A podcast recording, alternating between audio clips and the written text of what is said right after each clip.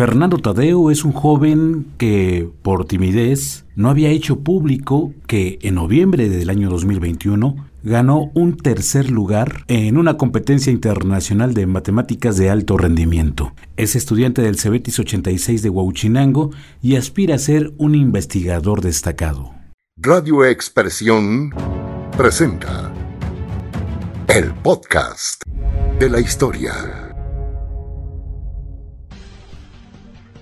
Fernando Tadeo Picasso Muñoz. Cursa el sexto semestre de la carrera técnica en preparación industrial de alimentos. Se trata de una competencia de matemáticas de alto rendimiento que realiza un comité de ex competidores de la Olimpiada Mexicana de Matemáticas, que es un programa de la Sociedad Matemática Mexicana, cuya parte central es la realización del concurso nacional para estudiantes preuniversitarios, este concurso es el más importante en México a nivel bachillerato, así como la Olimpiada Internacional de Matemáticas lo es a nivel mundial. El objetivo de la Olimpiada Mexicana de Matemáticas es promover el estudio de matemáticas en forma creativa, alejándose del estudio tradicional que promueve la memorización y mecanización y buscando desarrollar el razonamiento y la imaginación de los jóvenes. Quienes participaron en la convocatoria del año 2021 fueron alumnos de Perú, Honduras, Argentina, México, que al menos fue con los que convivió el huauchinanguense Fernando Tadeo. Pero se sabe que hubo otros países de habla hispana y de Estados Unidos que también hablan español.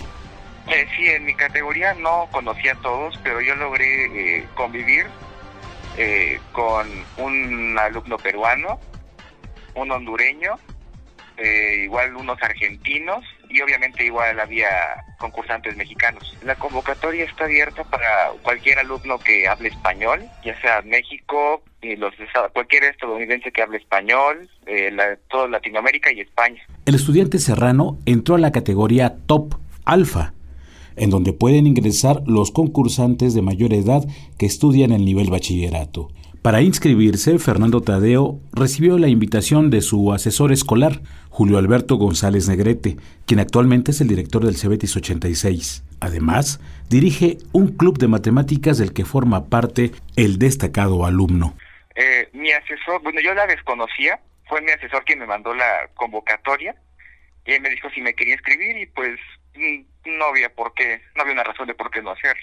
El concursante compartió que desde la escuela primaria se dio cuenta que le gustan los números, por lo que fue destacando hasta la secundaria y ahora lo hizo a nivel bachillerato.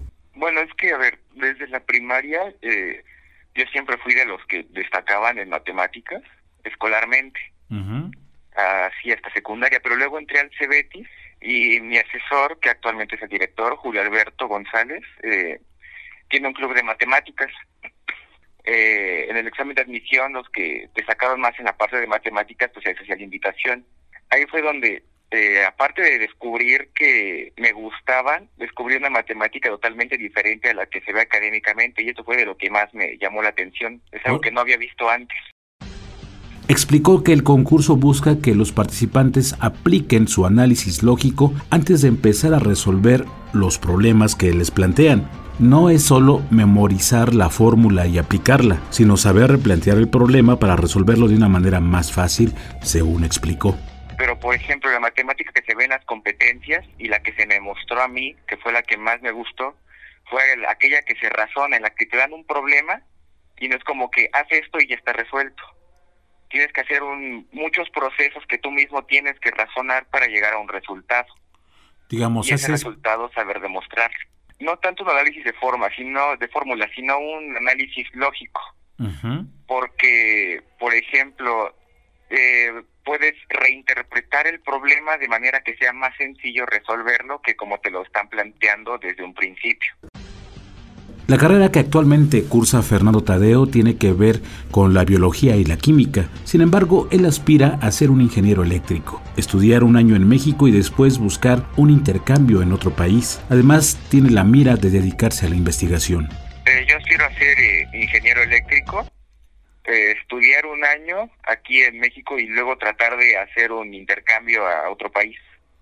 en primer lugar me llevaba mucho el área de química y biología pero no creo que sea como que algo desperdiciado, bueno, conocimiento desperdiciado porque me gustaría ser investigador y eh, cualquier conocimiento para ser investigador pues es bienvenido. Igual nos se enseñan muchas cosas para eh, a la hora de entrar en un laboratorio, el método científico y entre otras cosas.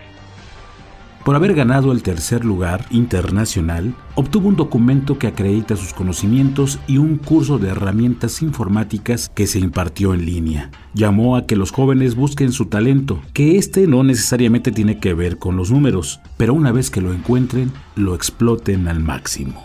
Radio Expresión. Heriberto Hernández. Periodismo de verdad.